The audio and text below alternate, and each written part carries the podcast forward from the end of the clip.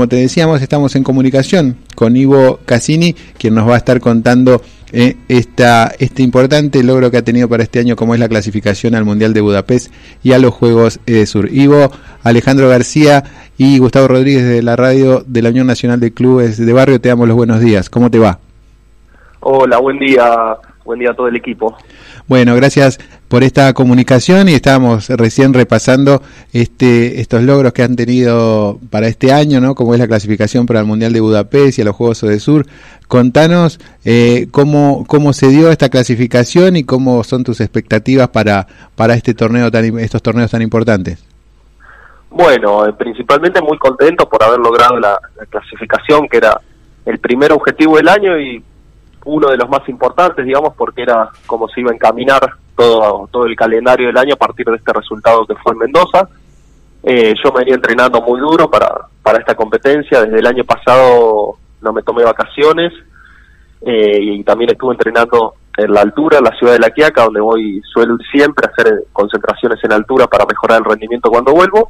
Eh, y bueno, estuve allá en, en enero en La Quiaca entrenando, todo el mes de febrero y marzo también entrenando muy intenso acá en Mar del Plata y, y bueno, el 23 competimos en Mendoza y pude obtener el resultado que quería. Eh, por quinto año consecutivo también eh, te consagraste campeón argentino en los 10 kilómetros de aguas abiertas.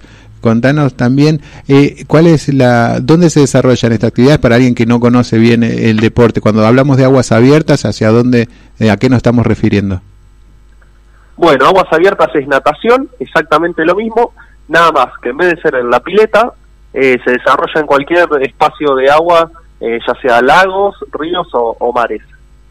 Eh, la costa suele haber muchas competencias, en el interior del país también, y después, bueno, las federaciones, las mismas federaciones, la CADA, que es la Federación Argentina de Natación, es la misma federación que regula y que se encarga de manejar y organizar los campeonatos argentinos de aguas abiertas, que es una modalidad olímpica.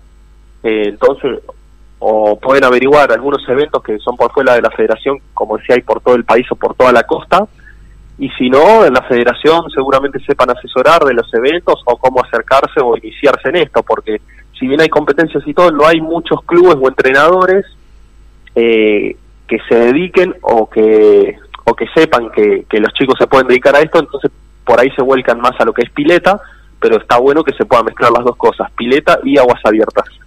Ivo, eh, mi pregunta iba a, esa, a esa categoría. ¿Qué, qué cambia eh, para desarrollar la natación eh, en una pileta a desarrollar la natación en aguas abiertas? Bueno, el cambio más importante principalmente es el entorno, que en aguas en pileta es un entorno controlado, donde las condiciones son siempre las mismas, no varían, más allá de que alguna pileta puede tener algo distinto a la otra, pero son mínimas en aguas abiertas uno tiene que estar preparado para lo inesperado porque en cualquier momento te cambia las condiciones eh, en el mismo evento. Mientras vos estás nadando te puede cambiar el viento la corriente las mareas a veces cambia hasta la temperatura del agua. Eh, también uno va junto con los otros nadadores que en pileta no se da en pileta cada nadador va en su carril en, el momento de la competencia.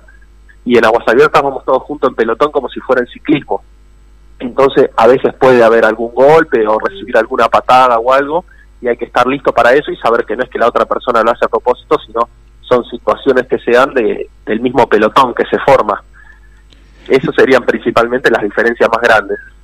¿Y qué nivel de dificultad, diferencia hay entre el mar y no y si tenés que correr en una en una laguna, por ejemplo? Y bueno, por ahí el mar eh, a ver, es un poquito más difícil por ahí desde si hay alguien que nunca nadó en el mar o que nadó poco le tiene más miedo y está bien al mar hay que respetarlo mucho eh, por la inmensidad que tiene, suele ser bastante más profundo que las lagunas, eh, las corrientes, tenés los vientos que pueden variar las corrientes, pero los organizadores eh, siempre, digamos, por ley, o sea, tienen que tener cierta cantidad de embarcaciones, todos los nadadores en ningún momento quedan solos sin como es sin que alguien los esté vigilando, por más que el nadador no vea el bote, siempre hay un bote de seguridad mirando a todos los nadadores. Y en laguna eh, suele ser más tranquilo o recorridos más chicos, donde vas todo el tiempo más rodeado de gente y no suele haber tantas corrientes o cambios de vientos o eh, la temperatura del agua misma en el mar suele ser más fresca y en las lagunas suele estar más calentita el agua, que también eso da una sensación de comodidad al momento de nadar. Y vos clasificaste al Mundial de Budapest. Eh, ¿Cómo está conformado el equipo argentino si es que ya está el plantel completo? Bueno, eh, el equipo argentino sería Juaco Moreno, el otro varón, yo, eh, eso sería la rama masculina, y después en la rama femenina, la primera chica que clasificó ahora en el selectivo, Candela Giordanino de Santa Fe, y en mujeres había una sola plaza porque la otra plaza ya estaba ocupada por Cecilia Biagioli, recordemos que es eh, nadadora que nos estuvo representando en los Juegos Olímpicos de Tokio, en los 10 kilómetros de aguas abiertas. Ella quedó 12 en el Juego Olímpico en Tokio, entonces con ese resultado histórico para el deporte argentino, obviamente que ya está clasificada para este mundial que, que viene, así que no tuvo necesidad de ir al selectivo. Esos serían los cuatro plazas de los argentinos. Ivo, eh, ¿cómo, ¿cómo llevas adelante las participaciones? Eh, ¿Recibís algún tipo de, ayuda, eh, lo, ya sea municipal o, nacional, para poder costear los gastos del deporte? Sí, yo recibo ayuda del ENAR, de la Secretaría de Deportes de la Nación, eh, también de la provincia de Buenos Aires y del Club Kimberley. Son las cuatro principales ayudas que recibo, que la verdad me ayudan muchísimo en el día a día para poder hacer eh, este deporte y mi ayuda principal, digamos, y más fuerte son mis viejos, eh, mi familia, que digamos, sin eso sería imposible. Entonces, con el apoyo de mi familia, que es muy importante lo económico, y la ayuda que, que recibo de estos cuatro entes que nombré, eh, la verdad que podríamos decir que lo puedo realizar a un nivel bastante bueno.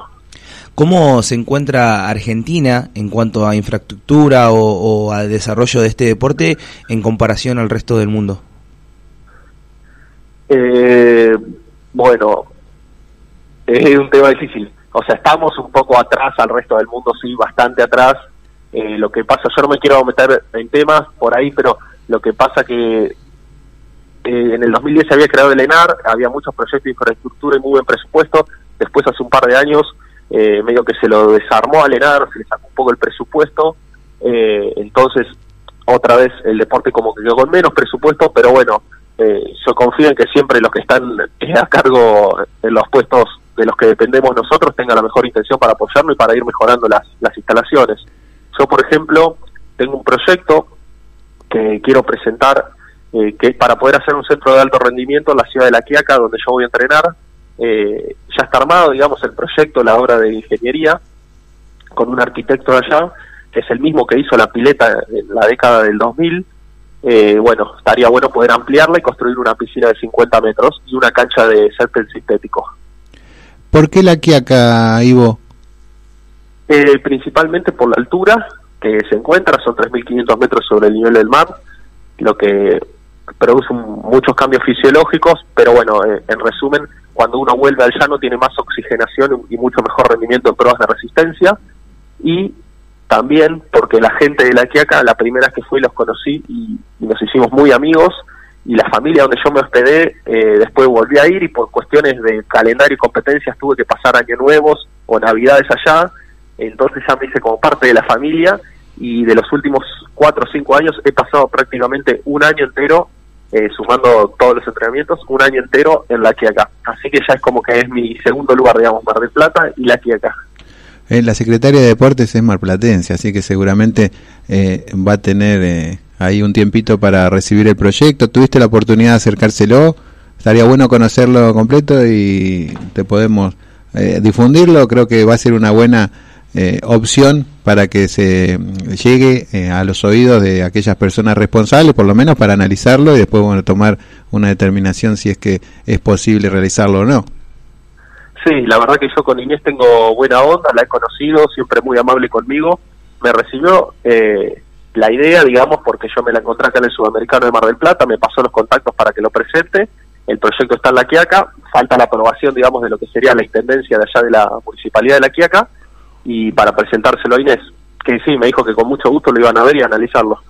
Así que bueno, bueno, vamos a hacer fuerza entonces, vamos a llamar al intendente de la Quiaca, que se ponga ahí a, al frente también de sería importante me parece un centro de alto rendimiento ahí bueno cuando más cuantos más haya en cualquier punto del país es más importante para el desarrollo del deporte. Ivo para mm, también para ir finalizando y agradeciéndote esta comunicación cuáles son las expectativas tuyas particulares para el próximo mundial Eh, bueno, principalmente poder disfrutar del proceso que se viene ahora, yo soy un convencido de que los procesos son la base del resultado, entonces poder hacer un proceso de entrenamiento que sea óptimo, eso es lo que más me importa. Después del momento de la competencia, bueno, hay días que son mejores, hay días que no son tan buenos, pero ir y poder llegar lo mejor preparado posible el día de la competencia y ese día dar lo mejor posible y que salga el mejor resultado posible en un ambiente de competencia que tiene un nivel tan alto como es un mundial de natación. Eh, Ivo, ¿qué, ¿qué consejo, qué enseñanza o, qué experiencia le dejas a esos jóvenes que, están arrancando en el deporte y que están haciendo sus primeros pasos en, en la natación, ya sea indoor o en aguas abiertas? Y como decía recién, eh, concentrarse en el proceso, avanzar paso a paso y no querer saltar muchos escalones a la vez, porque el entrenamiento de natación y como muchos otros deportes es muy a largo plazo. Entonces hay que ir sumando aspectos muy chiquititos para ir mejorando y alcanzar cada vez un nivel más alto.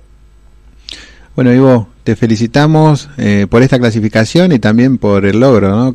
por, sos por quinta vez consecutiva campeón argentino de los 10 kilómetros de aguas abiertas. Esto sabemos que no, no debe ser sencillo, la constancia, ¿no? No solo llegar, sino mantenerse en este alto nivel. Así que la mejor de las suertes en el próximo Mundial y también en los Juegos de Sur que se van a estar desarrollando este año en, en Paraguay. Bueno, muchísimas gracias.